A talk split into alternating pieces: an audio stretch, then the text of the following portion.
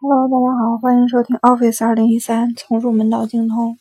今天为大家来讲如何新建 Excel 工作簿。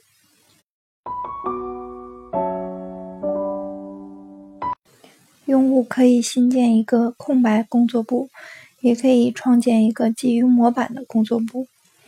首先，启动二零一三 Excel 后，在 Excel 开始界面单击空白工作簿选项。即可创建一个名为“工作簿一”的空白工作簿。单击文件按钮，从弹出的界面中选择“新建”选项，系统会打开新建界面。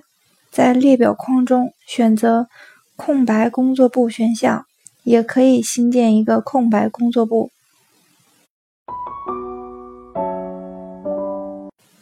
我们也可以创建基于模板的工作簿。Excel 2013为用户提供了多种类型的模板样式，可以满足用户大多数的设置和设计工作要求。